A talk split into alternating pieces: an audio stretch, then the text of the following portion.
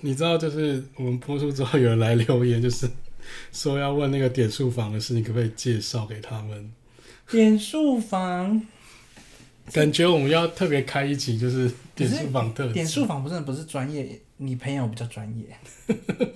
不要再提我朋友，推给我觉得你比较厉害了，你也很厉害。没对，我们下一次就来开一个那个点数房特辑。但今天先不要讲这个，我们来聊一下东京的部分好了。回到我的家吗？对，终于要回到你的家，哎、我我好像其实回东京的次数都比回我台中家的次数还要 多。好，我们现在节目就开始。我妈妈不要听。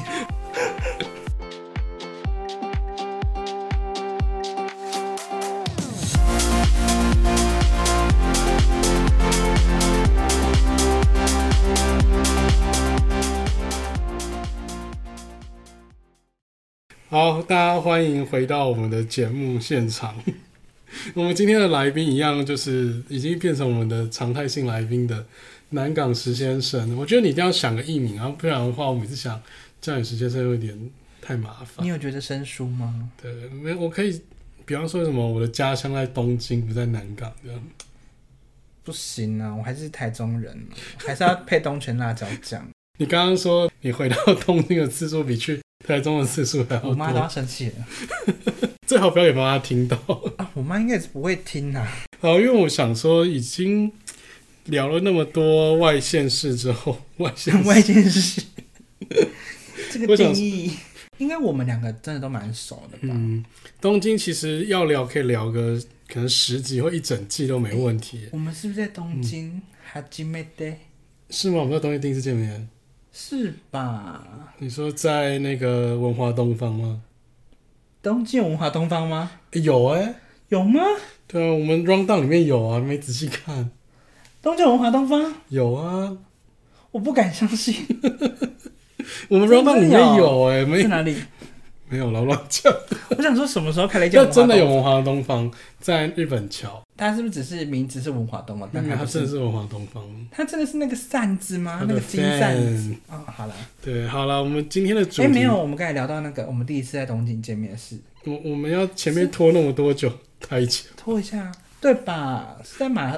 一起吃饭的那一站是什么站啊？我忘了。好像是一个日式居酒屋，好了，那我们今天要聊的是，因为其实东京有好多东西可以聊，然后今天我就想说聊，就是用地铁逛东京。那我今天选的路线是那个银座线，嗯，那为什么会选银座线？你应该知道吧？银座线是亚洲第一条地铁啊。对，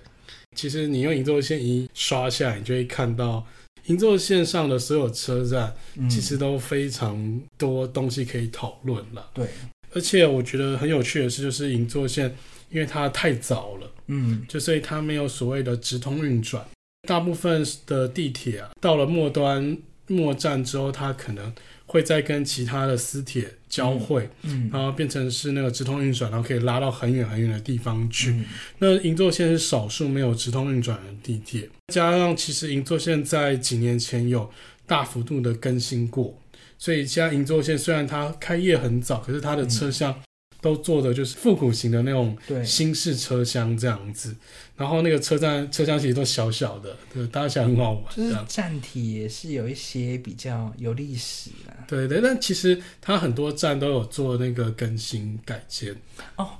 它到现在那个什么虎之门吗？对啊，虎之门那边永远在开发、哎，开发嗯我不完我。我们等一下 round down 会聊到啦，啊真抱歉对真对抱歉对对，这这你已经 超超过太多了，对。 对啊，啊真抱哦对歉，真那抱歉。呃，所以那个银座线其实稍微介绍一下，就是它是从那个浅草出发到上野，然后再经过日本桥，然后银座新桥，然后到哎他刚刚突然讲了暴雷的虎之门，嗯然后经过那个表参道，嗯然后最后到涩谷，其实它就是贯穿那个东京整个每一个站，其实都是闹区的对，它一其个。嗯实就是一个在闹区的地铁线。对对，就把所有浪全部串起来一个嗯地铁线。所以呢，我们今天聊的话，我们就是先从就是呃它的起站就是浅草开始聊起好嗯了，因为诶浅草其实也对大家来讲，可能也是东京来东京玩一定不可错过的地方，不管你是。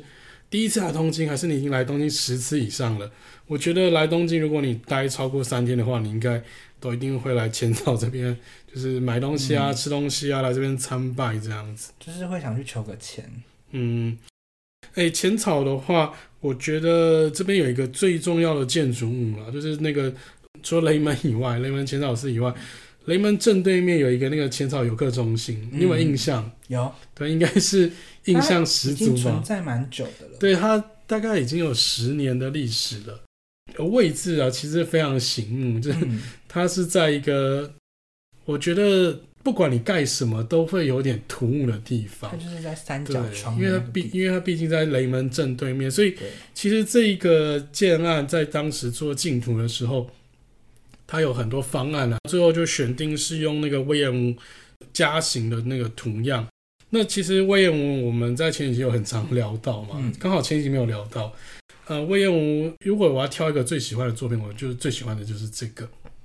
对，因为它其实就是外观是用那个传统日式的民居，嗯嗯然后去把它堆叠在一起。那总共有七个，整个外观它是用钢骨建筑作为黑色基调，采用大量的透明落地窗，所以其实你在室内你可以跟外面是完全通透，也是可以看得很清楚的。但因为它是黑色的，然后再加上它有很多格栅，嗯，所以你也会觉得这个建筑物的那个分量感 其实很足够的啦。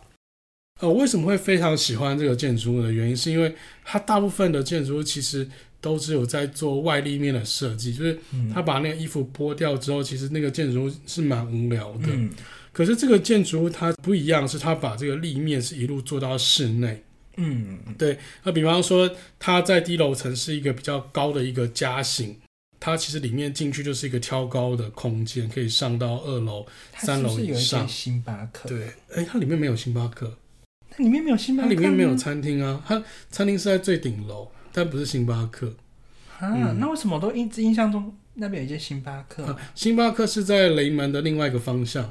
它是在那个重建式商店街旁边，怎么觉得好像有点 难听？这段要剪掉可是吗？我一直都印象中那边有一家星巴克没。有，那里面没有星巴克，对啊。哦好吧。这里面呃，除了就是我刚刚讲的挑高的空间以外，嗯那、比方说像是那个楼上啊，你看到斜斜的很斜的地方，嗯，它其实到室内它会做成斜面的那种阶梯教室，就可以直接坐在阶梯上面，然后就可以看一些像他们展示的一些大荧幕的影片这样子。顶楼的部分就是，其实我刚刚有突然有讲，就是一个小小的咖啡厅跟一个很大的观景台，哦然后这个观景台可以就是眺望雷门啊，还有晴空塔的方向，嗯对。所以我其实是非常喜欢这个建筑，而且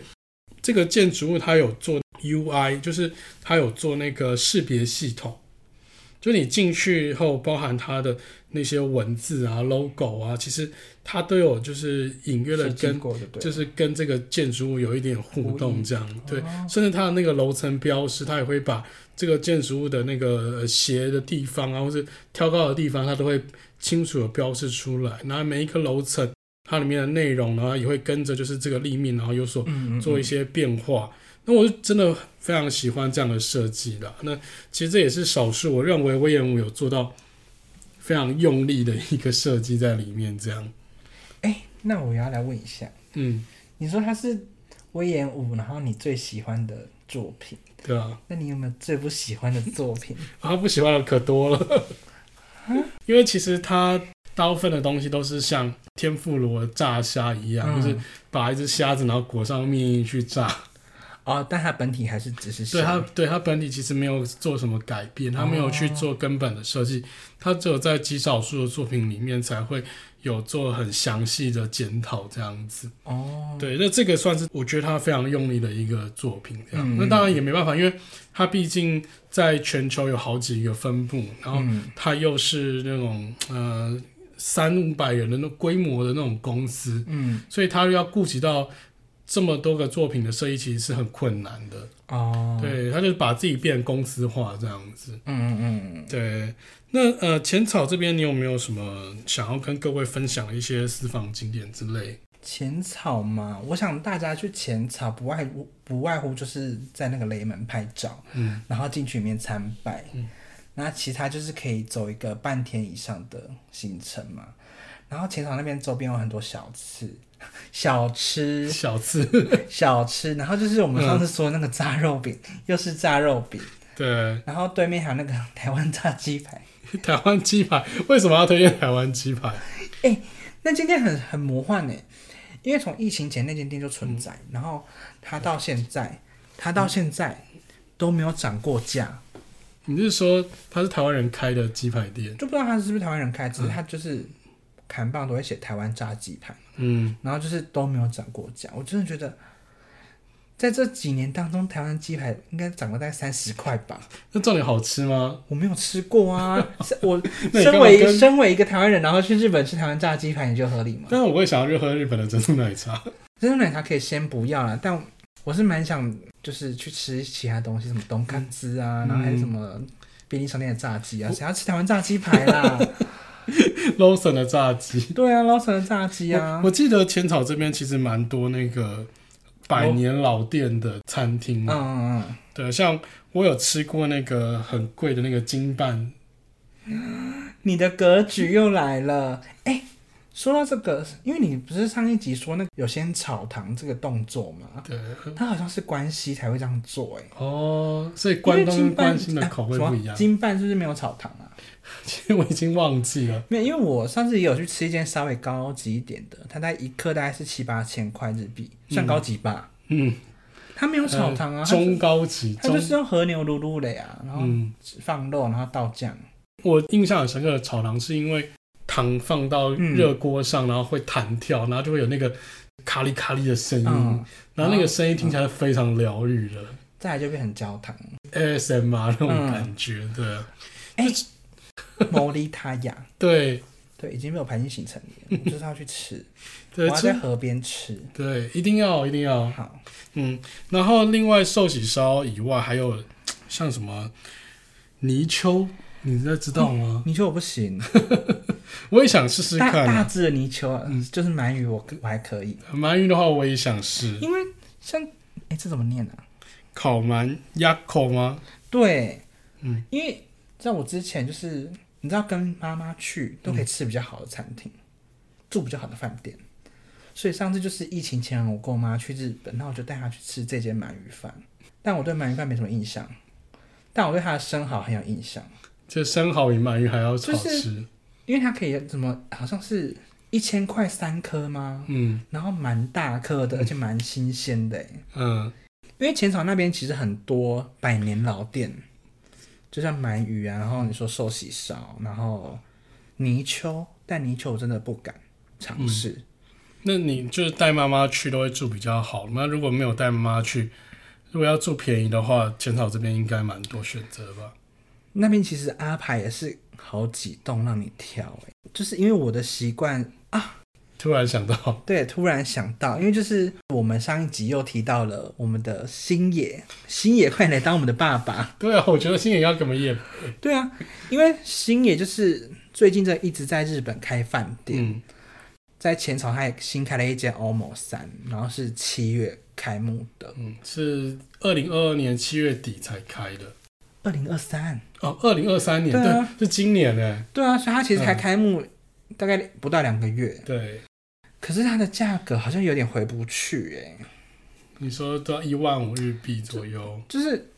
因为它的房间其实有些房型没有到说真的特别大，然后因为 OMO 三又是 OMO 数字比较少的，嗯，哦，这边要科普一下，就是。OMO OMO，然后后面会加数字，嗯，那如果数字越小的话，代表房间越阳春，然后设备也越阳春。对，像 OMO 三的话的房型通常就是呃最小的那种呃商务旅店，大概嗯十二 h e b 十二平方公尺大小而已。对，然后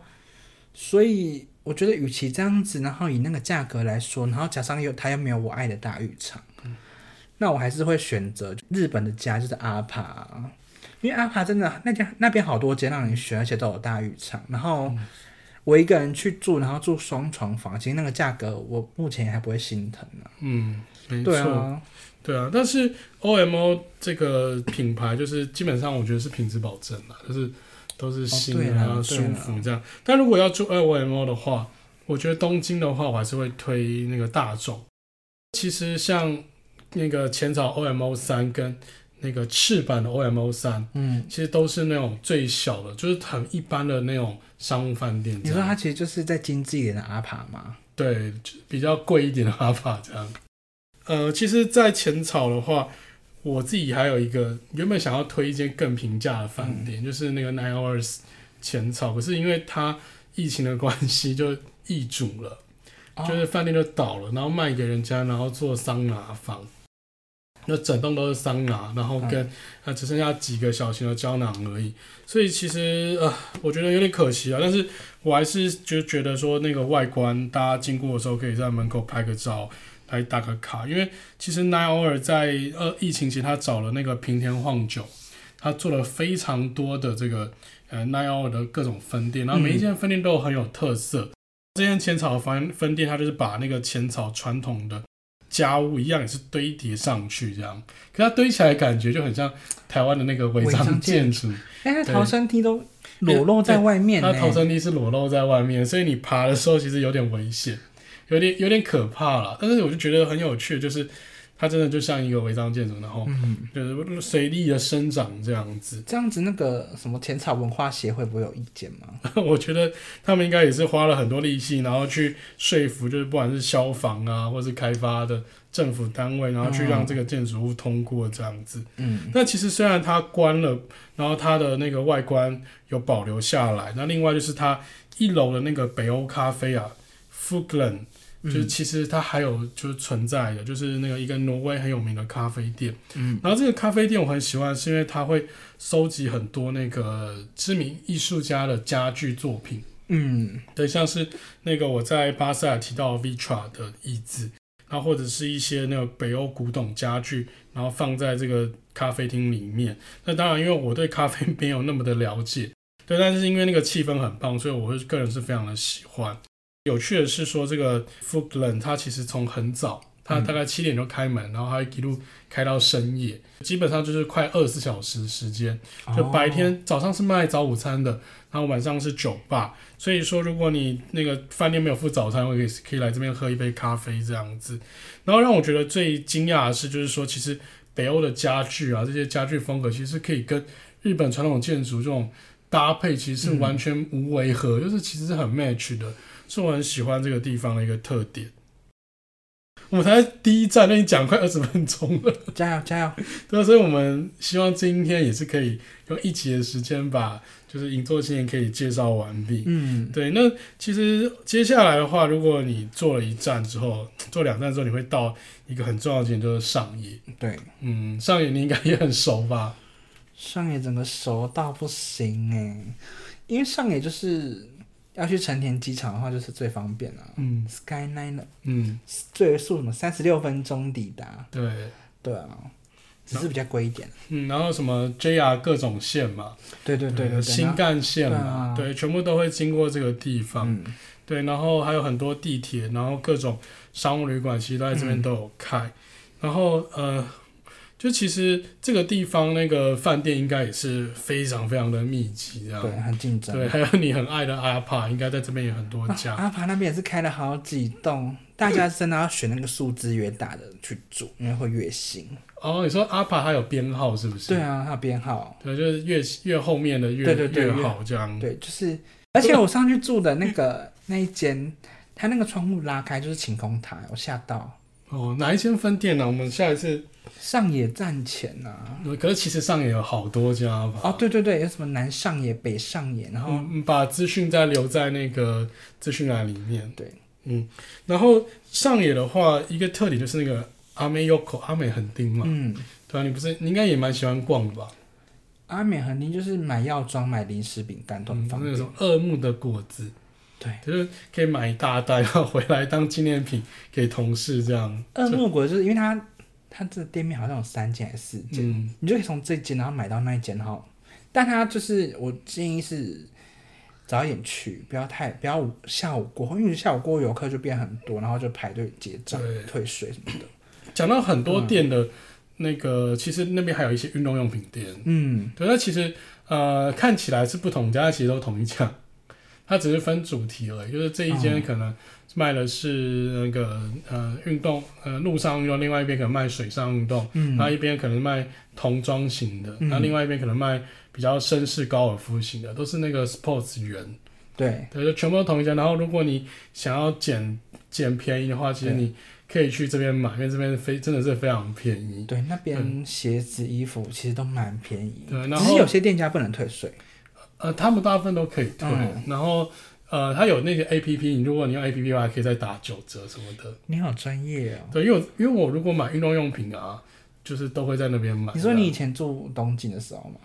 对，包含我出东京，或者是我去观光，像我每一次去，就跟你讲会在上野停留，然后我就会去那边买齐我就是一年未来一年的运动运动服可，可是我一年可能 会来好几次，所以我可能会帮别人带这样，对啊就啦，帮别人批货了。嗯心理额度够的话，就是尽量买，真的。那上野其实除了阿美 Yoko 跟饭店以外，还有一个很重要很重要的景点，一个很大大的景点就是上野公园。嗯，对，那上野公园里面就是还有大家都知道那个上野动物园，对，然后还有就是各种的展览馆，就各种的一样，就是跟大阪中之岛一样，就是有很多的那种美术馆啊、嗯博物馆啊，然后或者是表演厅、表演场地这样。你有去过上野动物园吗？没有。哦，因为我记得你有上一集有讲，你有去那个天王寺对动物园。啊，就是因为那个周游卡啊、那其实它的规模一样，跟天王寺规模没有很大，嗯但是其实它算是号称啊是亚洲第一个动物园，它在十九世纪就有了。好前对那卫哦。基本上这种动物园它，呃一开始它也是属于一个就是富商、有钱企业家、有钱人，他就是收集一些珍奇异兽，收集到一个程度之后，它就变成一个付费让大家来参观的一个动物园这样子。所以那个动物园其实最早就是从那个时候一直到现在这样，真的假的？就大部分动物园都是这样。其实 你是说，所以连我们台北市立动物园都是这样？倒是没有，但是新竹动物园是啊，所以新竹动物园是私人的、哦，呃，一开始啦，在一一最早的时哎、候那，寿山动物园是吗？寿山我不知道哎、哦，对，但是我记得台北好像不是，就是一开始就后来就有规划这样子。哦，对，其实很多动物园都是从私人的那个花园，然后变成动物园这样。嗯，我很喜欢去逛那个上野动物园，是因为它规模不大，就是你可以很轻松的就逛完，然后嗯很会赚钱啊，所以它出了很多动物园的吉祥物的一些周边商品。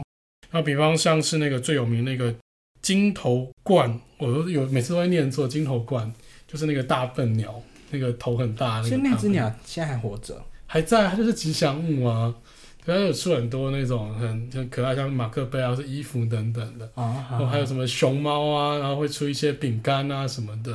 然后我就觉得去那个地方啊，就像跟美术馆一样，就是嗯在日本去这种场馆，它并不是要寓教于乐，它有可能很多时候是去约会、嗯，出去休闲的，甚至是去那边消费都有可能这样子。那当然就是我们毕竟是看建筑嘛，所以我们这个动物园就留给别的喜欢动物的人去分享。那其实我觉得来上野公园里面的这些建筑物，基本上它就是一个很活的一个建筑教科书的历史。如果你时间不够的话，你在东京只能停留一两天的话，你要去别的县市。我个人觉得，你来上野公园这个地方，你就会把就是我想要介绍的建筑，一些精彩的建筑一饱眼福这样。呃，如果你进到博物馆去的话，你到第一个作品应该会看到最明显的是那个西洋美术馆。嗯那西洋美术馆它其实是建筑家科比意二在二十世纪时候在日本的唯一作品。那科比意其实是一个就是二十世纪最重要最重要的一个建筑师啦。嗯它就是奠定了所谓的现代主义的一些要素在里面，就是从一些呃古典样式，然后变成所谓现代主义的这个建筑物的一个算是发基者，就是奠定者这样子的人。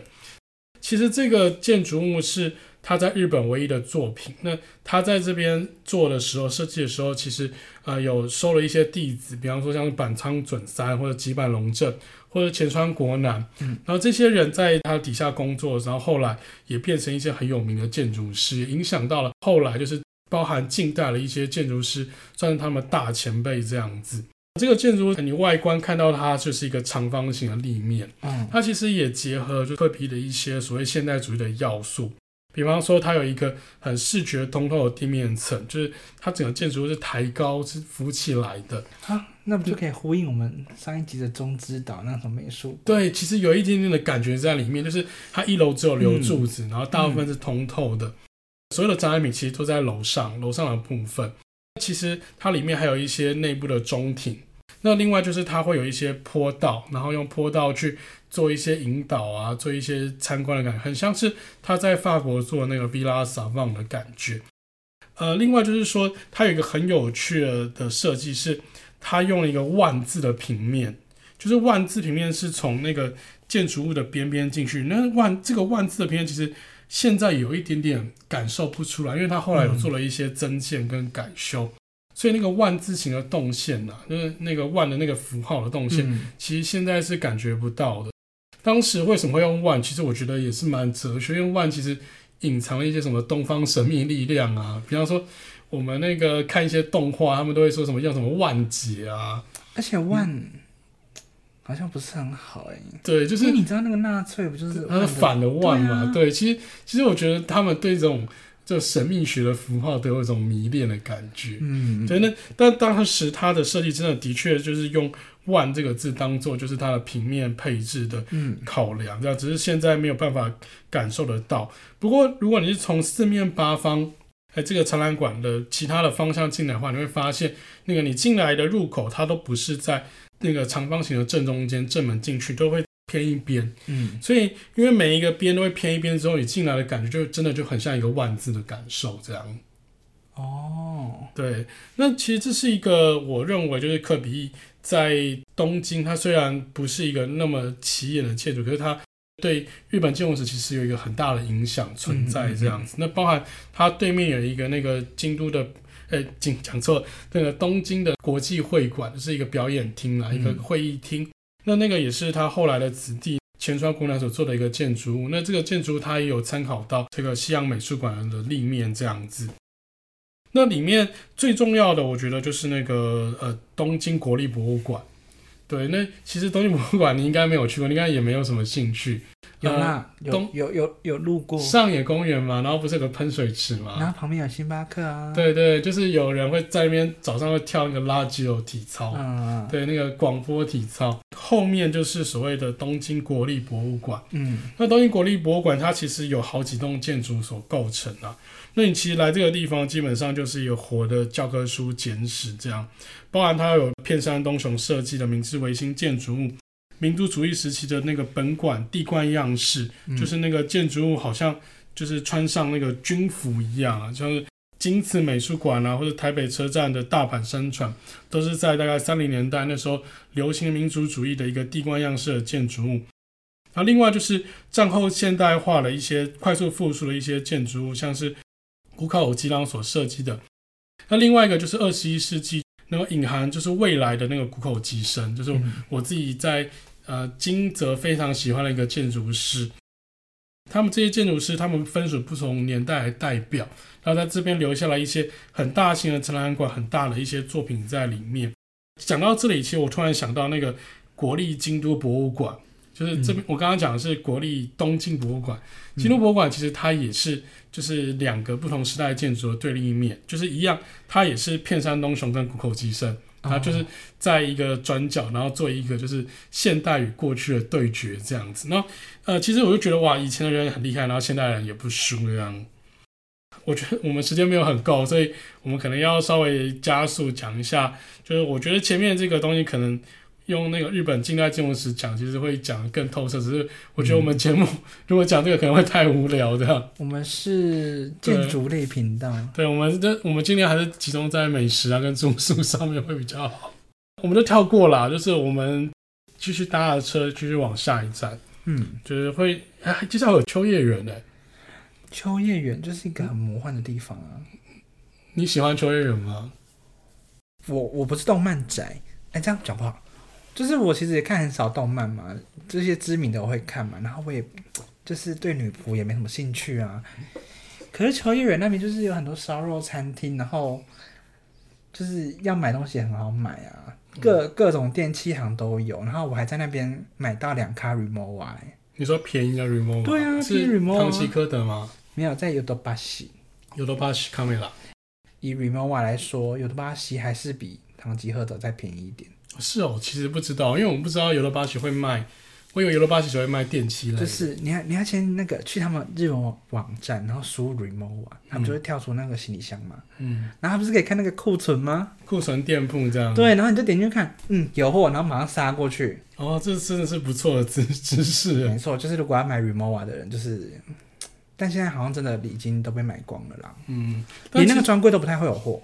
哦，现你说在你说 Remova 自己的专柜，对啊，我吓到哎、嗯，没有，我我我没有买，我都不是，我都是买便宜行李箱，因为嗯行李箱是拿来摔的，所以如果买太贵的被摔，我会心痛。 不会啊，我我觉得以台湾跟日本的地勤在处理行李上，其他人都蛮小心的。嗯，就是看到 Remova 就要你你摔来大力一往你点，来往日本那么多次，你的行李箱有坏掉过吗？是没有了。对呀、啊，但我只要去一次欧洲就摔坏了。诶、欧洲哦，好了，先不要。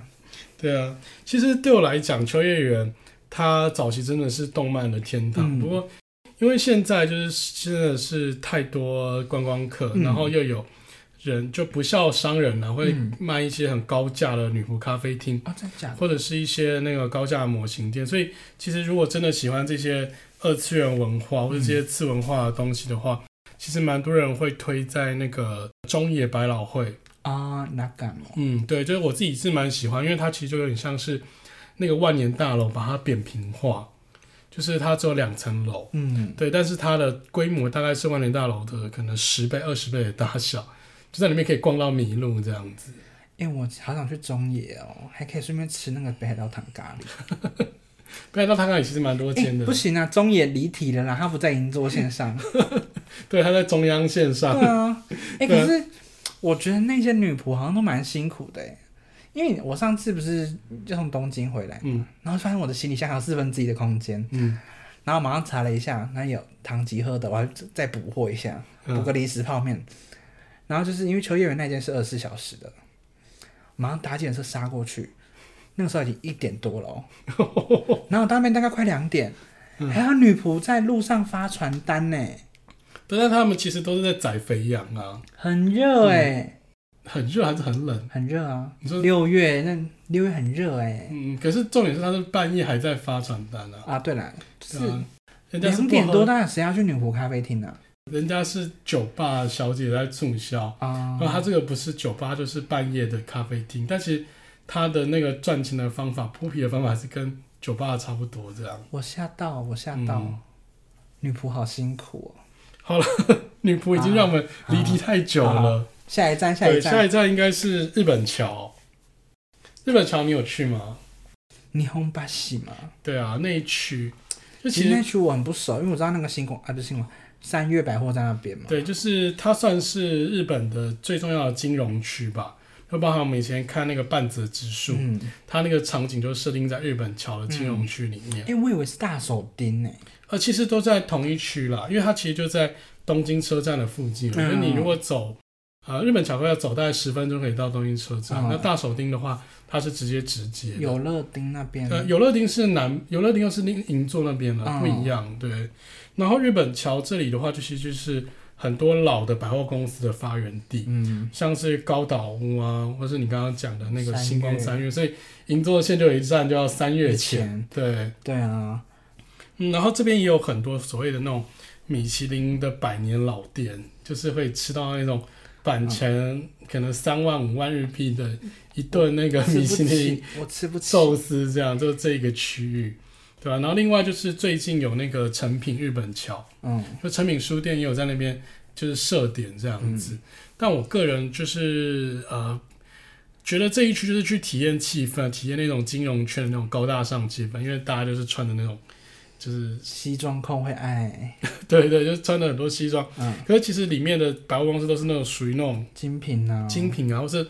老人家的百货公司。就是如果我们年轻人想要去的话，我会觉得就没有什么逛头了，就是嗯可以忽略得到的地方。但我搜寻很多那种 t a b l o g 那种排行前几名的餐厅，或是米其林两星、三星的，那个密度在日本桥是最高的。因为他们在你知道金融圈还吃得起，我真的吃不起。你现在在金融圈工作，我是金融服务业吗？ 好像算呢，对啊，你是啊，但可是重点是服务业。有服务业三个字就不行了。好了，那我们日本桥就快速略过。其实日本桥接下来的话，就是你刚刚讲的那个有乐町啊，然后嗯，银座新桥这个区域，那这边应该就是你的地盘了吧？银座， 哎、没有，哎哎哎哎，不要这样，我妈可能会听哎、你有跟你妈讲，没有啦，我我也不会银座呢，因为银座的东西我真的是还是你妈比你还要更熟银座？没有，我不会带她去那种地方。 而且我妈好像也过那个物欲很高的年龄，嗯，对，银座，除非真的是有特别想要去找什么精品，不然其实去银座你只会感受到它的挤跟它的贵，嗯饭店也贵，然后吃东西也贵。嗯，那银座的饭店其实真的蛮贵的。嗯，我但我上次有捡到便宜啦，就是那个新开的多米 in pre、哦 premium 哦，嗯一晚两人一万五，呃，好，真的算是还 OK 啦，真的。对，对，那银座新桥这一区，其实呃，我印象的、啊，如果我用建筑人的印象的话，我觉得它是少数建蔽率可以达到百分之百，然后容积率可以达到百分之八百的地区。嗯，就建蔽率就是说，那个百分比就是你可以在这个土地上盖多少百分比的那个，我觉得呃、它可以先盖满，它可以盖然满，后再盖八倍满，对，然哦后再加上容积奖励，它可能可以盖到更高，可以盖到一千五百分之一千五，就是它的强度非常的大。那原因是因为这个地方就是寸土寸金，嗯而且它的土地都切割的非常的细，嗯，就是你可以看到银座非常多的建筑物，它的一楼就是非常的小。哦，对啊，对，所以他就只好往上冲高，对啊。然后我们我之前在日本的公司也有做过一些银座的那种居酒屋大楼，一个楼层可能只有二十平而已，嗯可能不超过五十 h e b 嗯，那就这样往上涨，然后涨了九层楼、十层楼，然后每一层就是一间居酒屋、居酒屋、居酒屋，低楼层就是精品店，就是每一间店都很小，这样子很会利用空间呢。对对，就是这个是银座给人的一个最大的特色印象。这样，那当然就是也有一些那个财阀会去整合这些土地，然后他会把土地就是整并起来变成一大块基地，然后再做一个整体开发。嗯比方像是几年前开幕那个 Ginza Six，嗯，就是 G Six 嘛，对对对听起来很像是酒店的名字。对，为什么要 Ginza Six？因为它就是整个区整个建筑就是一个银座六丁目的这个地址，哦就是那个建筑大到就底下还有车道可以开对对对对开进去，就是它是一个非常整合非常久的一个开发一个案这很样。大的长方形建筑。对对，然后呃，它也是我最喜欢的建筑师，就是谷口吉生所设计的，嗯，所以它外立面就是都是用很纤细的那种不锈钢做代表这样。它是很有点不规则型的。对对，然后嗯呃，它低楼层的话，因为毕竟银座就是我讲的，就是它每一间店铺都小小嘛，嗯所以它在低楼层的店铺，它会做不同样式的那种处理，让立面可以变得是比较活泼这样，不但会你说不一觉大堆。得嗯，它这样子，因为它一个精品店就要它自己的形象外面嗯嘛，你不觉得这样其实一间一间很丑吗？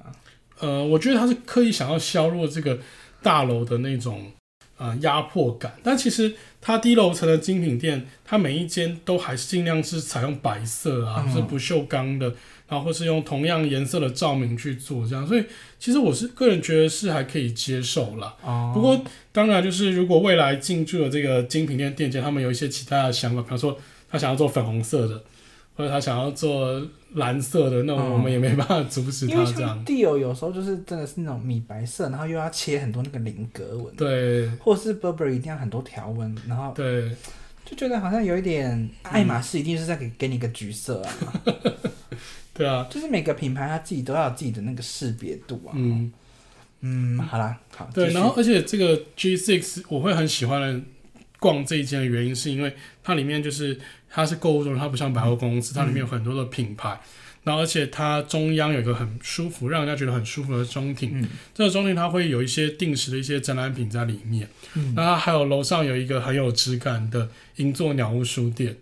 然后那个鸟屋书店开到非常晚，就十一点的时间啦。然后嗯那个鸟屋书店旁边就是一些酒吧，那就是一些高级酒吧，就是你可以买书，然后带到那个酒吧去，呃，一边喝酒一边看书有。点冲突又来了。对对，但但我就觉得在里面那个，你就在那边看书，你就会觉得自己好像被升华了吗？对被升华的感觉。我这样是银座人啊，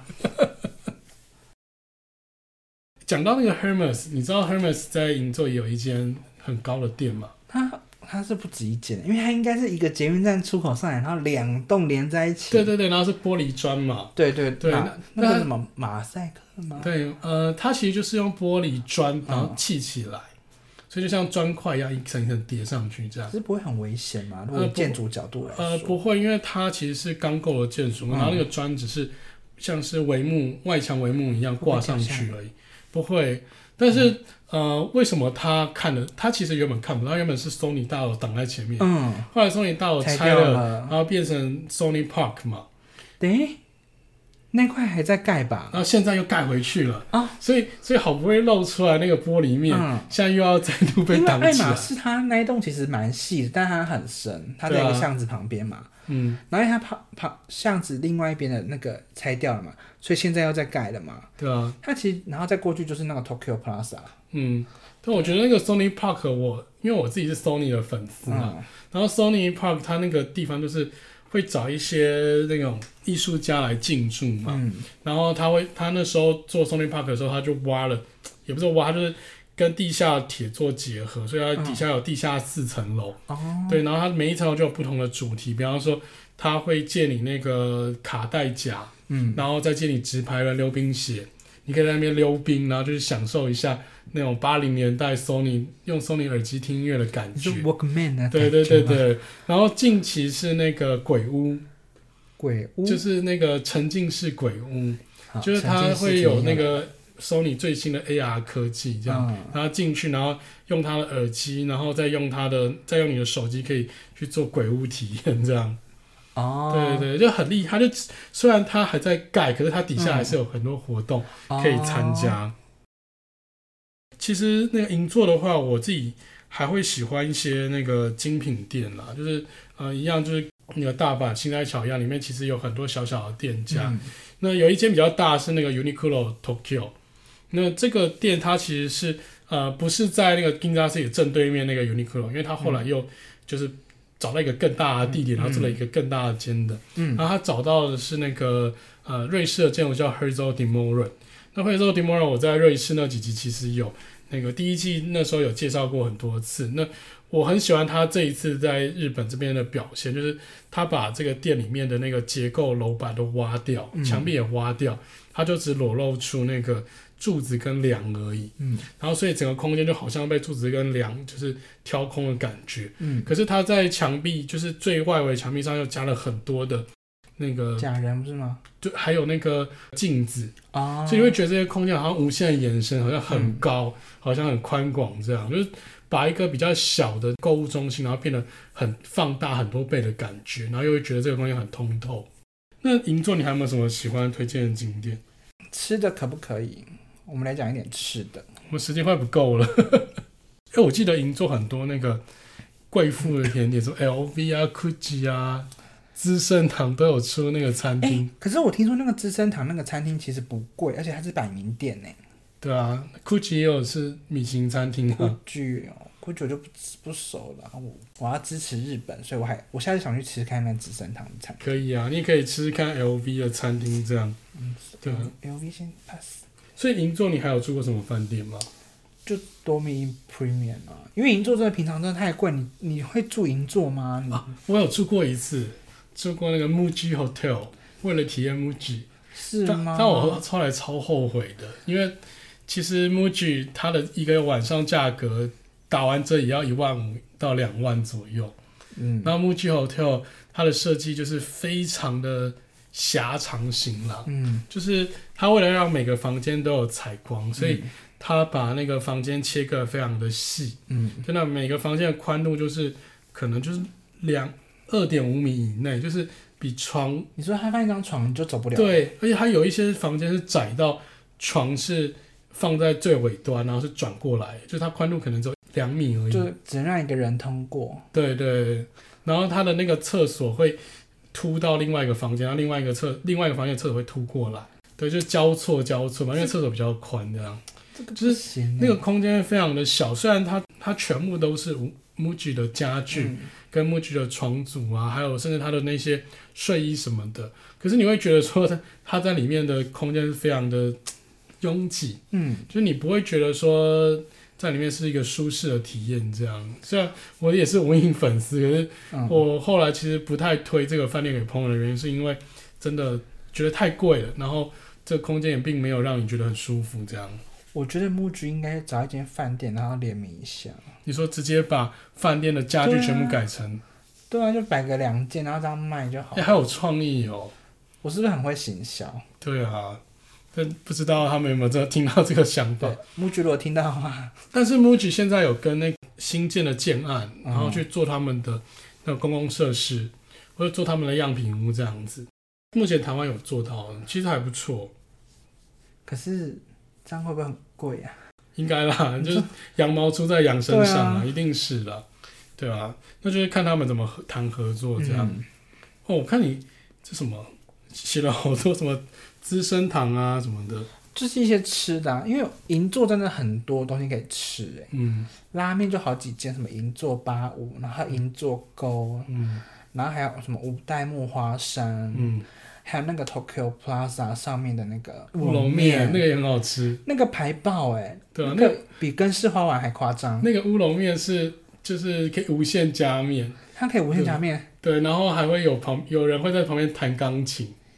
精致淀粉的部分，，对， 但但它其实很便宜，它看起来像是一个超高级餐，可是它里面大嗯对概就一一千出头就有了。因为我发现 Tokyo Plaza 虽然说它就是里面都卖几乎都卖精品，可是它上面的餐厅其实真的可以去吃，就是就比较平价根啊这式样。花丸，然后泰式餐厅、韩国餐厅，我都觉得很嗯，好吃。那个 Ginza Six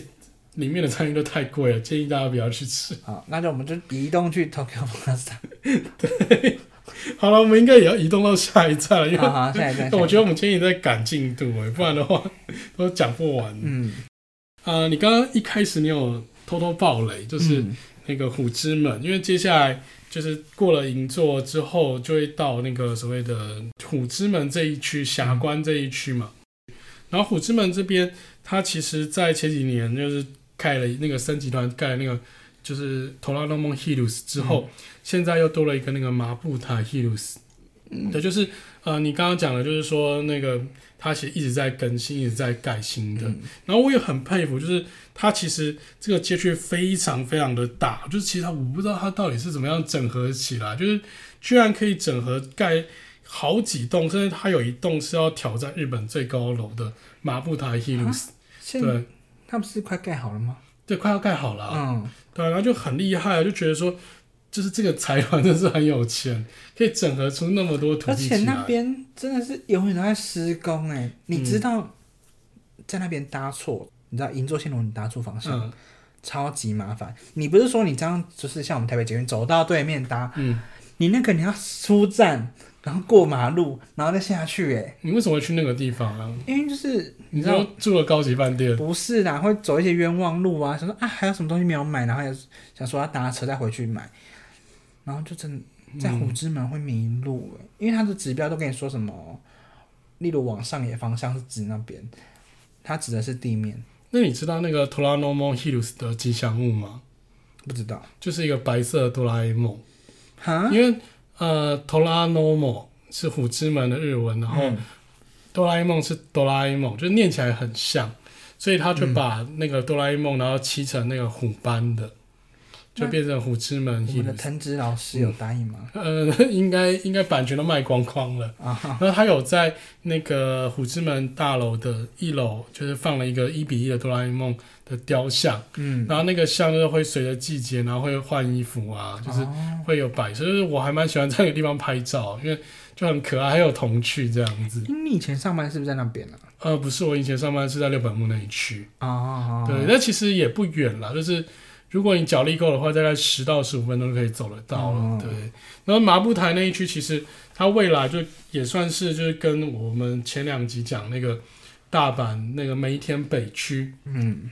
梅田北区那个二期开发其实是很类似，就是它也是复合式的商业空间，然后它有找到一个英国建筑师叫做 Heather Wick，然后来做它低楼层的一些商业部。那这些建筑物其实大部分基本上都完成了，然后预计十一月、十二月的时候会开，就是他们第一期的设施这样子。嗯，对，那呃，另外就是说，虎之门还有一个呃，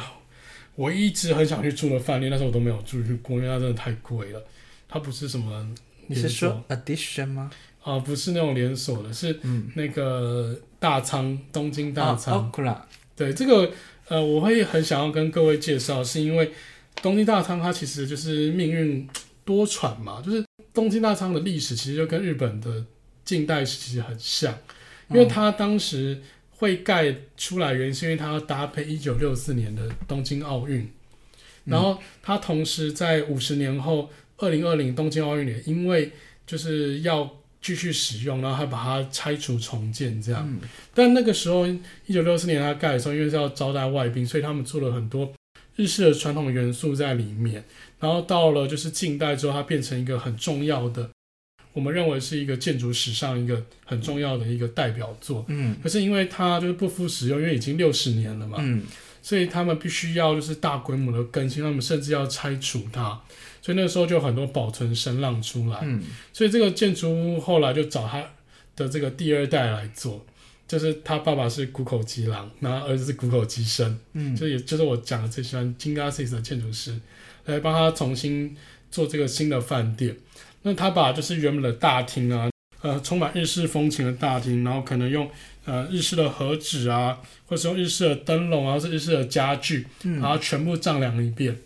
盖新的房子的时候，为了配合它的动线跟它的那个楼地板效益面积最大化，他把它的整个大厅转了九十度，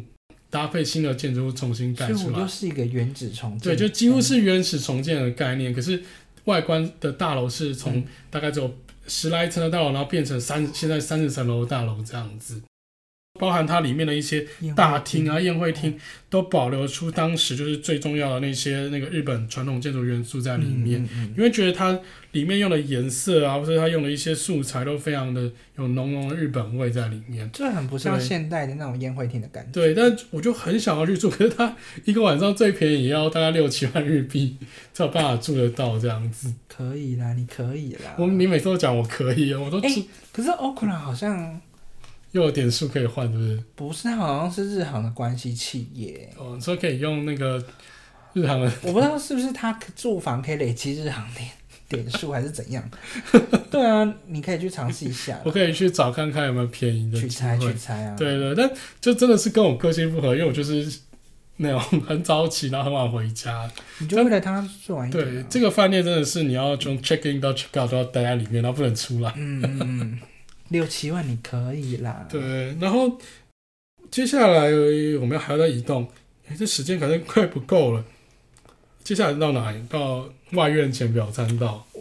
我觉得外院前就是银杏季节的时候蛮值得去的。嗯，你应该有看过外院前的银杏吧、啊，当然。有啊，对啊，你住东京那么久了，一定要去的。那其他表参道的景点就是前面花了两集的时间来介绍表参道的景点，篇幅好长。对，因为我大家听到睡着。那如果大家对那个表参道那集有景点有兴趣的话，你可以再去听前面的集数。那最后终点的话就是涩谷。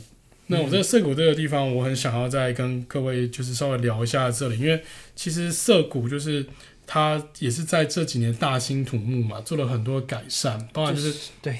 移动它的那个月台的位置，从地面层移动到地上层，然后去整整并它的月台，这样让嗯这个空间变得更嗯完善，这样。但我也觉得他们真的很厉害，就是这个工程可以就是一直在做。诶涩谷呃嗯它其实它涩谷站是不是就在建筑物里面啊呢？呃，涩谷站没有，因为银座线的涩谷站其实是呃空后来空中吗做的嘛，嗯，，对。然后它上面是那个鱼骨式排列的，那这个建筑我觉得也很棒，嗯对，因为呃，其实银座线那个一直都是地下的，它嗯只有最后一站到涩谷之后，它才会拉到地面来。对对对，对，就是蛮有它的特色在里面。然后它是找那个日本的建筑师叫内藤广，所做的一个就是鱼骨头式的排列的建筑物，那会让你联想到那个纽约的中央车站那个 Calatrava，在那个纽约九一一世贸那个纪念馆旁边做的那个飞鸟的建筑，也是用鱼骨头式排列的，只是我觉得这个就是没有到纽约那个那么浮夸啦，就是比较朴素一点。嗯，那当然，就是涩谷站，就是讲到地上，一定要讲到地下。因为对地下的话，就是去中转转运到那个，比方说那个半藏门线嗯，或是东横线。那个我们其实前面一两集有都有讲过，就是那个安藤忠雄在这边做了他那个中之岛未完成的梦，他做了一个嗯重剪在里面，大家可以留意一下。嗯，很多人就是经过就没有发现这件事情，像我就是那个人，因为发现那边有一个很大很圆的那个穹顶这样子。